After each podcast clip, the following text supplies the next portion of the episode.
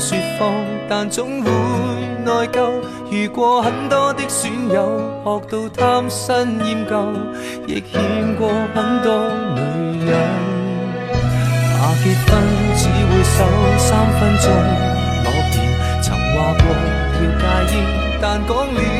就算，梦与想丢低很远，但对返工厌。Hello，各位听众，大家好，欢迎来到聊聊经典电影的频道。今天各位聊什么呢？我们来聊郑中基。如果以我们这个比较资深的影迷啊，特别是四十多岁的影迷啊，其实对于郑中基，可能他的一些电影作品啊，都是落在哦两千年之后比较多。那也是有一些经典呐、啊，只不过他在歌史、他在歌坛上的成就，特别是他当年啊，哇，那个九六年啊，推出专辑之后啊，横空出世啊，一堆金曲啊。到现在 KTV 的排行榜一定都还有，啊，像是他跟张学友合唱的《左右为难》等等这些金曲，造就他这个歌坛上的地位啊。那今天会聊他啦，其实刚好也是，嗯，前阵子啦，我刚好在搭捷运嘛，然后诶，就忽然想听《绝口不提爱你》啊，郑中基的歌曲，所以我从 Apple Music 然后查到这首歌，然后一点来听。那之后当然就是一连串就是郑中基的一些经典歌曲嘛，那就这样播出来，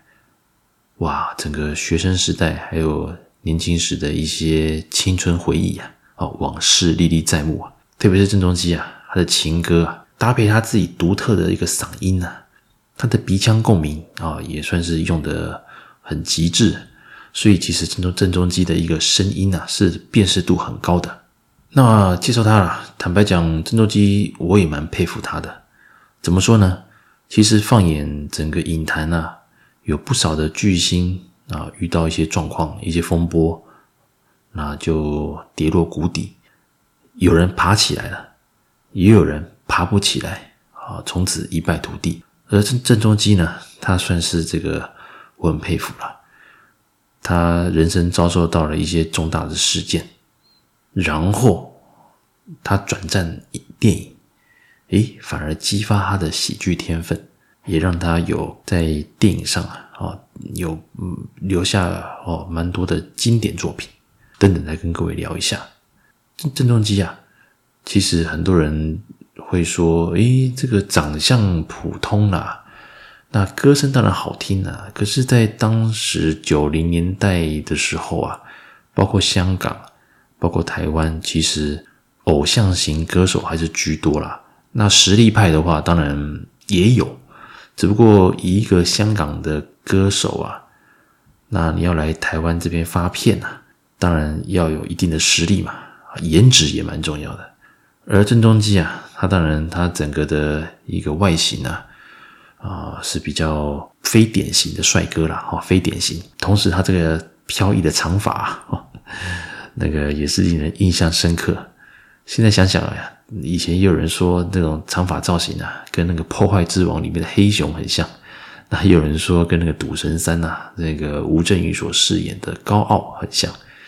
呃，现在回想起来，哎，还真的蛮像的。那郑中基啊，他在我记得是九六年嘛，他推出了这个《左右为难》这个专辑。哇，这个国语专辑啊，真的是。横空出世啊！哦，这个杀遍这各大排行榜啊。当时当然他主打歌是《左右为难》，那跟张学友一起合唱，而这首歌呢也被列在张学友的《忘记你我做不到》这张专辑。哎，刚好我也有买。当时我听的时候发现，哎，这个男生他们两个在对唱，那整个的一个音质啊，还有这个共鸣啊，有鼻腔共鸣这种，蛮接近的。后来才知道啊，原来郑中基其实啊。他有机会出道啊，其实跟他的父亲的背景有关系啦。他父亲在当时是这个宝丽金唱片的一个高层呐，那他在小时候也耳濡目染，那也有许多和那种金牌制作人呐，呃，认识啊，也有机会来做一个一些歌手的合音啊，包括张学友之后啊，当然被赏识，所以啊，也开始他的一个发唱片的歌手的一个。生涯，而九六年的左右为难，真的是让他一炮而红，真的就一炮而红，哇，这个出道就是巅峰了，厉害了，侠的这个气势啊，差不差不多在半年左右吧，又马上推出了《别爱我》这张啊，也是我很喜欢的专辑，一样哦，也是杀进排行榜，哇，这个非常厉害。之后还有情深啊，不过这是粤语版本啊，所以我就没有那么的熟悉了。那到了九七年呢、啊，这个最爱的人不是你，还有绝口不提爱你，哇，当然还有这个借情人呐、这些都是经典中的经典啊。我光讲这主打歌，大家应该马上旋律就浮出来了。我真的很想这些歌啊，都把它截录截取一些放在节目里面啊，啊，或者是我自己唱，哈哈，好了，开玩笑。不过说实在的，我自己还蛮想有机会来，我来弹唱一些歌来给各位分享。哎，希望不会就此那个订阅数减少了哦，看看能不能圈点粉啊、我唱歌还 OK 啦，哦，OK，好，有机会再跟各位分享。那讲到唱片这一块，当然九六年开始啊，刚提到了好几张专辑啊，不管是国语还是粤语啊，其实也都是受到相当多的好评，但销售量。也非常的成功。然而，在这个两千年的时候啊，啊，他因为这个在飞机上啊喝醉酒闹事，甚至跟机组人员有发生冲突，所以啊，这个算是重罪啊。除了该接受的法律制裁之外啊，他整个形象啊哦大伤。那最后当然是罚款来结束了哈，罚款并没有坐牢，但是呢。他这个事业也开始的走下坡。基本上，一个歌手啊，如果失去了这个市场哦，失去了舞台，那应该就要考虑转行了嘛。哦，你要翻身，可能也不一定有机会了。但是呢，郑中基啊，他在那个时候选择了哦，尝试到这个电影这一块来做一个尝试。诶，意外的。他的喜剧天分啊是不错的，甚至啊，大家发现，诶，以他的外形，再加上他的一个一种喜感，等于观众看到他就觉得还蛮轻松的，就是跟他之前唱情歌的形象啊，啊，这种有点不同，诶，就反而让他在歌唱事业啊比较走下坡之后，他反而在那个大荧幕上有开始有作品。而且也获得了一些奖项的提名的肯定。那其中啊，当然他一开始以客串是居多了，真正能够算是有多点戏份的啊，应该就是零三年的《行运超人》这部作品。呃，在台湾应该像卫视系统啊，哦，这个重播率应该算还蛮高的。主角当然就是梁朝伟跟杨千嬅嘛。那里面啊，这个郑中基饰演他在饰演那个梁朝伟在剧中啊，这个所谓算风水的这个死门派的死对头啊。总之啊，呃，这个在里面在里面啊，两人的互动这些斗法也蛮好玩的，再加上他特殊的一个喜感，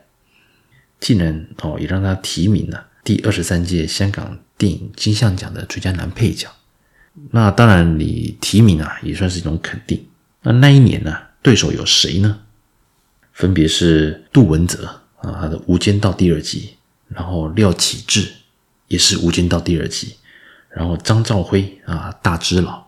再就是梁家辉的《大丈夫》；然后就是郑中基的《行运超人》。那最后啊，得奖的是梁家辉的《大丈夫》。大丈夫里面，梁家辉的戏份不多，但是他那个经典的一幕啊，就是他们几个男人啊，在酒店包厢，在寻欢作乐的时候，梁家辉他刚好出去，诶，被他的老婆撞见了，一群人要来堵这些男人，哦，想要这个立马就是，也不能说捉奸在床啦，啊，至少可以抓到他们，哦，原来编理由骗他们出门，啊，是来寻欢作乐。结果啊，这个梁家辉就他说，我已经被看到了，你们走，你们走，我来扛啊！从此啊，梁家辉就被这些就被他老婆啊啊永远就是幽禁在那个深深宫里啊。OK，那这段让人印象深刻了啊。那戏份不多，可是令人非常的哦有印象。以这个相比的话，其实我倒觉得杜汶泽跟廖启智的表现也不错了。那至于《行运超人》，因为它本身它的剧情啊是比较这个，还是落在梁朝伟跟杨杨千嬅他们两人的互动。那最后当然是由梁家辉的大丈夫所得奖。那经过了这一次的一个提名啊，当然大家发现，哎呦哇，这个郑中基演戏也不错哦。虽然他从二零零啊，他从两千年开始就有陆续在参演一些电影啊，但是《行运超人》算是让他真的有被肯定的，还有在票房上都有一些帮助啦，还有一些赞赏。同一年啊，当然《龙发威》还有《金鸡二》他都有演出，其中《龙发威》啊。呃，台湾也有上映。那重播率的话，第四台也是有，我记得是东森或者是卫视系统啊，也是偶尔会重播里面啊也是相当的精彩好玩。他也算是主角了，评价也相当不错。之后呢，这个二零零四年、零五年啊，都有一些作品。不过主要啊，它的产量啊也不多，一年大概就是在三部到四部左右。那之后啊，零七年像《老港正传》，他又再次啊提名这个第二十七届香港金像奖最佳男配角。那这部电影其实台湾我记得记得台湾好像没有上映，那我自己也没看过，所以我现在没办法跟各位评论。坦白说，今天讲的这些电影呢，哦、除了第四台重播率高的部分我会看过，否则的话，其实蛮多电影如果台湾也没有上映，或者是说。嗯，毕竟我在这些港片啊，因为我也没办法啊，每一部都能够全部跟到嘛。所以如果台湾没有上映啊，第四台也没有在什么重播的话，我就比较少接触到。那郑中基其实还蛮多作品啊，也确实是可能台湾没有上映，可能不然就是直接就是上第四台。那如果没有刚好看到，其实就比较没有机会去接触。那至于啊，他担当男主角的话，也有几部作品也蛮知名的。而二零一零年的《月光宝盒》，哇，这个也就是重播率算高了。那同时啊，这部片也是那种典型的这种哦，那个向许多啊经典电影来致敬的这种桥段啊，啊，包括《赤壁》啊，啊，包括像这个周星驰的那个《月光宝盒》啦，啊，刚好这个是。哦，谐音嘛，一种月光宝盒。那导演呢？啊，就是刘镇伟啊。所以哇，这个一听到刘镇伟，知道这个风格啊，一定是一个很奇妙啊。这部作品啊，他的他跟这个孙俪的互动啊，也蛮好玩的。再加上当时啊，因为里面很多桥段啊，也是跟赤壁啊，这吴宇森的赤壁啊，有一些接近啊，雷同啊，致敬。所以当时我看的时候，觉得蛮好玩的。啊，这种题材当然也不稀奇啦。不过，就是以郑中基个人魅力啊来看的话，真的是蛮好玩的。接下来啊，当然，二零一二年就是低俗喜剧，啊，他荣获了第四十九届的金马奖的最佳男配角，还有第三十二届香港金像奖的最佳男配角。他在里面饰演是暴龙哥。那里面啊，这个低俗喜剧，当然它主要的一个剧情啊。是在讲杜汶泽所饰演的电影制片人，他亲身说法啊，来分享到底啊，这个看起来表表面看起来光鲜亮丽的电影制片人哦，制作人，他的任务是什么啊？就是找钱、找资金，然后受尽很多屈辱。那其中这个屈辱啊，就是暴龙哥啊，郑中基所饰演的，他想要拍一部三级片。而这个三级片呢、啊，哎，他竟然是想要找他小时候的这个三级片女神呐、啊，邵音音呐。只不过她的外形，当然因为随着这个时间呢，啊，岁月不饶人呐，所以她已经就是一个资深美女了，哈，资深美女，大家懂我意思了。对，那这个要来拍三级片，这个就很好玩嘛，这种反差。总之呢，杜汶泽身为制片，他就亲自去拜访暴龙哥。那暴龙哥当然。啊，身为这个东道主啊，招待他们哇，一堆山产啊，包括兔子的头，包括一些啊，这个光从外形啊看就看起来就很恐怖的，还有像牛欢喜哦，牛欢喜，大家这如果有看过的朋友知道我怎么讲是什么菜，是什么动物的什么部位啊？哦，总之杜文泽他们啊，完全不敢吃嘛，诶，得罪了暴龙哥，反而被逼着啊、要跟驴子来洞房啊、等等，这个短短大概十分钟左右吧，印象中。哦，这个印象让我们哦非常的这个留下了那个心理阴影啊！哦，我这个一这个心理阴影并不是恐怖的心理阴影，而是